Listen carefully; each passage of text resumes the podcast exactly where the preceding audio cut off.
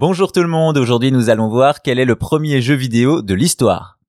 Comme c'est souvent le cas lorsque l'on tente de remonter aux origines d'une invention, on trouve un débat, des incertitudes et des réponses différentes en fonction des points de vue. Le jeu vidéo ne fait évidemment pas exception à la règle, mais nous allons tout de même tenter de remonter au premier jeu vidéo de l'histoire.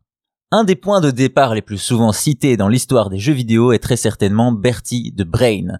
Pour beaucoup, c'est à sa création en 1950 par Joseph Cates que commence l'histoire des jeux vidéo. Pour resituer, Bertie de Brain, c'était une énorme machine de 4 mètres de haut sur laquelle on pouvait jouer à un jeu connu depuis toujours, le Morpion. Ce premier jeu vidéo a été présenté à l'exposition nationale canadienne et pendant des semaines, les visiteurs ont pu défier l'intelligence artificielle de Bertie avec beaucoup de succès.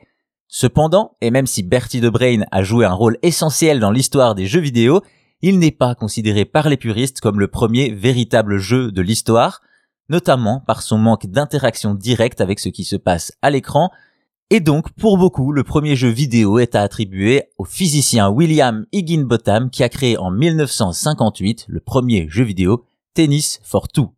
Grâce à un petit ordinateur analogique, les joueurs pouvaient régler deux commandes et appuyer sur un bouton, ce qui simulait une partie de tennis sur un oscilloscope, Tennis for Two sera présenté au public lors d'une journée porte ouverte au Bookhaven National Laboratory et est rapidement devenu la pièce la plus populaire de l'exposition. Sans s'en rendre compte, Higginbotham avait démarré l'histoire des jeux vidéo, donnant naissance à un mouvement qui allait façonner l'industrie du divertissement que nous connaissons aujourd'hui. D'ailleurs, Tennis for Two aura largement inspiré le premier succès commercial du jeu vidéo, un certain Pong qui sortira seulement 14 ans plus tard.